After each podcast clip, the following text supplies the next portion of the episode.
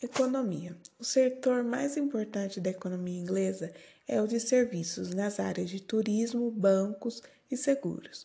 Londres é um dos maiores centros financeiros mundiais. Há grandes indústrias de alimentos, produtos químicos, artigos têxteis, computadores, automóveis e aviões. Os maiores cultivos do país são trigo, cevada, milho, centeio, aveia, canola e batata. Cria-se um gado bovino e ovino para a produção de carne e leite. Como é o clima na Inglaterra? O clima predominante é temperado, com grande abundância em chuvas o ano todo.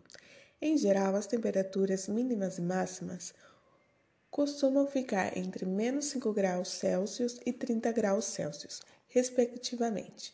A neve pode ocorrer em todo o país durante o inverno e o início da primavera. Guerra dos Cem Anos e a Guerra das Rosas. Certamente, a mais famosa guerra do Velho Continente é a Guerra dos Cem Anos, com a duração de 1337 a 1453. Ela marcou o embate entre Inglaterra e França, onde os ingleses saíram derrotados ao final dessa jornada. Durante esse período, a peste negra atinge o país em 1348 e mata cerca de um terço da população. Com apenas dois anos de intervalo, outra guerra chama a atenção: a Guerra das Rosas.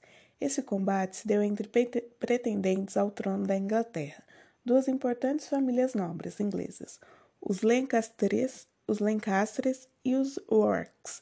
As lutas ocorreram em 1455 e 1487, e o final dessa disputa, disputa culminou na coroação de Henrique Tudor, um Lancaster e seu casamento com Isabela de York.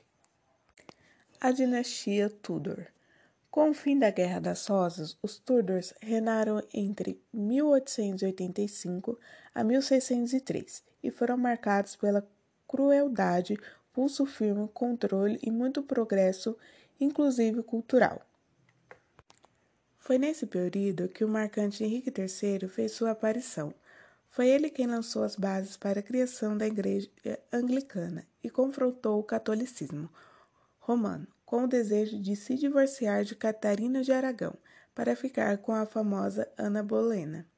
Outra personagem muito importante desse período, a filha de Henrique VII e Maria I, também conhecida como Blood Mary, católica ferranha, passou a decretar leis contra heresia e uma caça aos protestantes. Durante seu reinado, mais de 300 pessoas foram acusadas e queimadas na fogueira.